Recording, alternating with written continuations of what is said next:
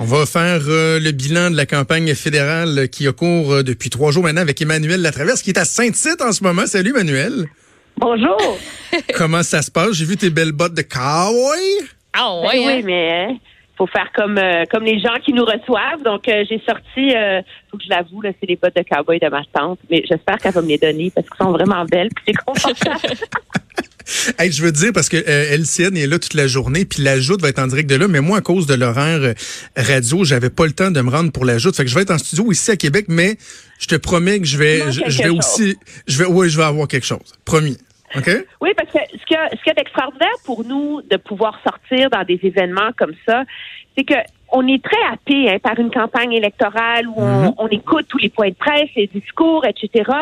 Puis de pouvoir s'offrir un moment où on vient à la rencontre des gens. Puis ce qui est génial à Saint-Tite, c'est que c'est pas seulement les gens de la Mauricie qui sont ici. Là. Ben c'est des gens de partout, partout, partout au Québec. Donc, c'est l'occasion pour nous, comme analystes politiques, d'entendre le pouls de la population. Tu sais, qu'est-ce qu'ils pensent des débuts de la campagne? Ben oui. Comment ils voient ça? C'est quoi la réaction? Donc, c'est, c'est vraiment joindre l'utile à l'agréable pour nous. Assurément. Justement, bon, euh, l'élection, on va parler de Justin Trudeau qui va être au Québec aujourd'hui tantôt, mais euh, commençons peut-être par le débat du, euh, de la revue McLean's qui a eu lieu hier. premièrement, l'absence de Justin Trudeau tient à qu'on parle de... Hey, le lutrin vide. Moi, c'est quoi je trouve qu'ils l'ont pas assez montré. Moi, je l'aurais montré un peu plus que ça. Il y avait un lutrin vide. Est-ce que ça peut avoir fait mal à Justin Trudeau ou l'importance de ce débat de ce débat-là n'était pas assez grande pour ça? Mais je pense que c'est moi, je peux, on peut pas dire que l'importance du débat était pas assez grande pour ça. C'est sûr que ça faisait partie du calcul hein, des, libéraux de dire ça un plus petit débat, ça n'a pas les mêmes codes d'écoute parce que CTTV, c'est pas un grand réseau national. Donc, euh, on, on peut s'en sortir. Notre temps est mieux investi à faire campagne. Ceci étant dit, il y a peut-être seulement 700 000 personnes qui l'auraient regardé le débat, mais dans, sur toutes les photos, de tous les médias au Canada, c'est quoi? C'est que le premier ministre n'a pas voulu débattre. Et moi, là où j'ai un problème avec ça, c'est que M. Trudeau est quand même celui qui a dit qu'il allait faire la politique différemment, qu'il fallait réengager le public, qu'il fallait lutter contre le cynisme et de ne pas se pointer dans ce débat-là parce qu'il n'est pas jugé aussi important que les autres trouve qu'il y a une forme de mépris et de cynisme là-dedans de la part du premier ministre. Euh, et c'est ça qui peut lui nuire. Est-ce que ça va faire la différence le 21 octobre? Je ne le sais pas. Mais si on commence à sentir un vent à un moment donné d'agacement contre M. Trudeau qui s'élève dans cette campagne-là, on pourra penser que peut-être que le lutrin vide aura été un élément déclencheur. Évidemment, la question qui est difficile pour euh, les, les, analystes politiques que nous sommes au lendemain d'un débat, c'est toujours de se faire demander, alors, est-ce qu'il y a un gagnant? Est-ce qu'il y a un perdant? Moi, dans le cas du débat d'hier, euh, je, euh, ça va peut-être surprendre des gens, mais moi, je trouve que la personne qui s'est le plus débarquée, c'est Elisabeth May, qui avait un début de campagne atroce et qui a été la plus solide, je trouve, des trois. toi, un gagnant, est-ce que tu en as vu un émerger? je pense que il y avait deux débats en un seul hier. Il y avait un débat très clair entre Elisabeth May et, euh, et Jack Meeting pour mhm. le vote progressiste. Et dans ce duel-là, je pense que Mme May a gagné. M. Singh a été très bon, OK? Euh, dans le sens que les Canadiens qui entendent parler d'un chef euh, désorganisé, qui est pas au courant de ses dossiers, qui connaît pas le Canada, qui est complètement perdu, puis qui est un perdant, hier, ils ont vu un homme en contrôle de ses dossiers, qui sait de quoi il parle, qui peut défendre sa plateforme, euh, qui est, en contact avec la réalité des gens, etc. Le problème, c'est que Mme May a tellement plus d'expérience que lui ben dans ce genre de joute-là qu'elle a été capable de mettre en exergue toutes les contradictions qui sont inhérentes à toutes les plateformes politiques. Là. Mais elle a été beaucoup plus efficace à attaquer M. Singh, qui, lui, en voulant jouer les premiers ministres en attente, a perdu beaucoup de temps à attaquer M. Scheer. Et moi, c'est là que je la comprends pas, la stratégie. Le rival premier sur cette euh, sur cette scène-là hier de M. Singh, c'était Elisabeth May. Et donc, je pense qu'il a il a gaspillé des munitions à s'attaquer à M. Scheer, qui lui, c'est sûr qu'il est sorti un peu écorché de là parce qu'il y avait les deux gauchistes de part et d'autre ah qui étaient pris dans le milieu, qui lui qui le qui euh, qui l'attaquaient, qui, qui remettaient en question ses déclarations. Mais ceci étant dit, lui, il s'adresse pas à leurs électeurs. Alors lui, hier, il a eu la chance je pense, entre les deux, de finalement passer pour un chef assez modéré. Parce que euh, entre les deux, il a essayé de tirer son épingle du jeu, de pas hausser le ton, de se présenter comme un premier ministre euh, et de euh, et d'avoir l'air finalement de quelqu'un qui était ben, pas si radical que ça. il y avait un gros côté de, de, bon sens dans la façon dont il a essayé de présenter ses politiques.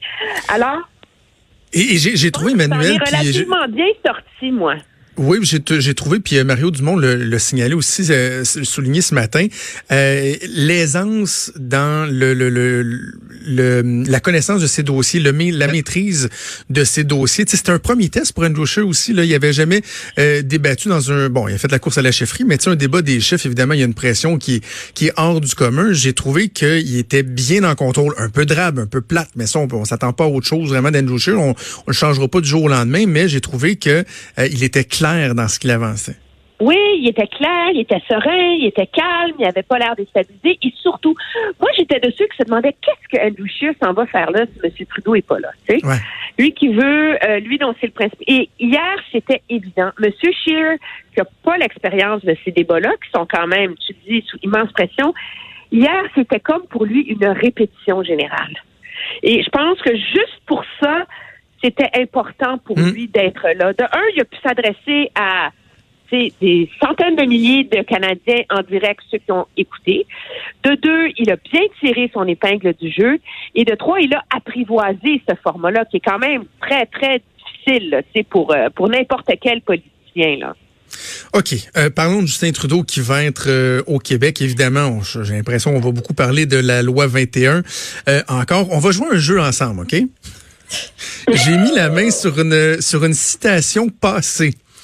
Euh, tantôt, et je te le dis, j'attends une réponse du Parti libéral du Canada, mais j'ai l'impression qu'on pourrait peut-être entendre parler de ça aujourd'hui. Je te lis la citation et la question, c'est qui a dit ça, OK? Ça se passe en 2013. On ne dit pas que les gens ne doivent pas pratiquer leur religion, mais quand on est au service de l'État, qu'on a à faire face à des utilisateurs de toute tendance, toute religion et toute origine ethnique, on doit être neutre et c'est ce que la charte affirme. Vite de même, sais-tu qui aurait dit ça? Ben là, juste le contexte, ça me laisse entendre que c'est M. Trudeau qui. Non, c'est Régent Hébert. Régent Hébert, le nouveau, la ah, nouvelle vedette libérale. Et tu sais, bon, la question de la souveraineté, parce qu'on a vu Pierre Nantel. Qui la Charte des valeurs à l'époque. Ben c'est ça. Fait que Régent Hébert sur la souveraineté, la contradiction, bon, il s'est déjà expliqué lorsqu'il s'est lancé. Mais là, j'ai hâte. Moi, j'ai demandé aux libéraux, est-ce qu'il renie ses positions passées ou on doit prendre pour acquis qu'il y a un candidat vedette qui est en porte-à-faux complet, total, avec une position très importante de son parti? J'attends le retour. Mais il reste que ça, là, c'est, ce sera rien pour aider là, dans la position délicate de Justin Trudeau au Québec aujourd'hui.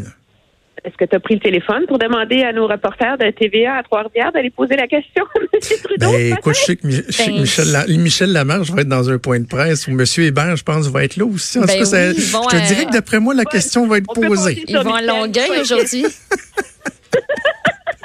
mais, mais ça va être intéressant, là. Mais c'est, c'est, euh, c'est difficile ce dossier-là pour Monsieur euh, pour Monsieur Trudeau euh, parce que euh, on ne peut pas s'attendre à d'autres choses de lui. Je sais que tout le monde au Québec dit qu'il devrait s'engager à ne pas contester la loi 21, etc., euh, que ça va lui faire mal au Québec, le fait qu'il laisse la porte entrouverte. Mais à un moment donné, un politicien a des principes. Monsieur Trudeau se définit est un fervent croyant aux vertus de la charte. Il se présente comme le champion de la charte canadienne des droits et libertés.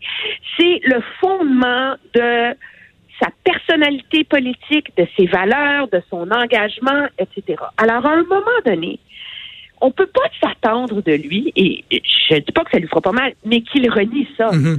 Parce que là, on a un enjeu qui frappe vraiment au cœur de son identité politique.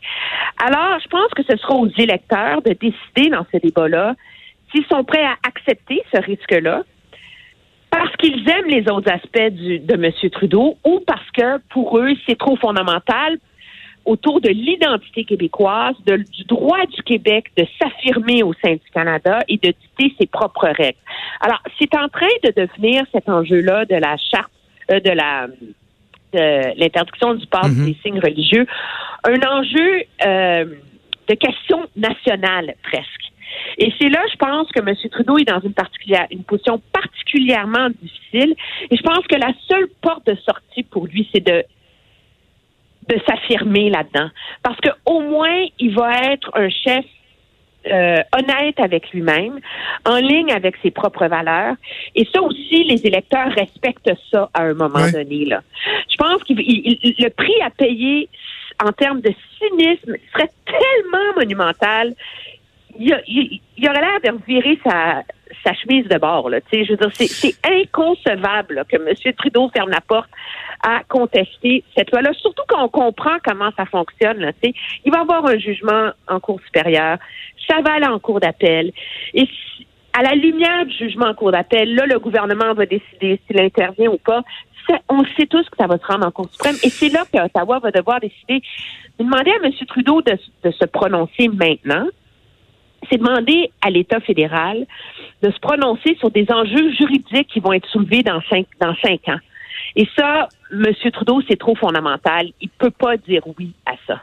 Je trouve ça bien intéressant ce que, ce que, ce que tu- le, le- point, le point de la franchise, de l'honnêteté, parce que c'est payant en politique. Tu sais, des fois, tu es aussi bien de déplaire aux gens, mais de donner l'impression que tu donnes l'heure juste. Tu sais, pre- prenons justement Justin Trudeau en 2015, quand il a dit, savez-vous pourquoi je vais faire des déficits?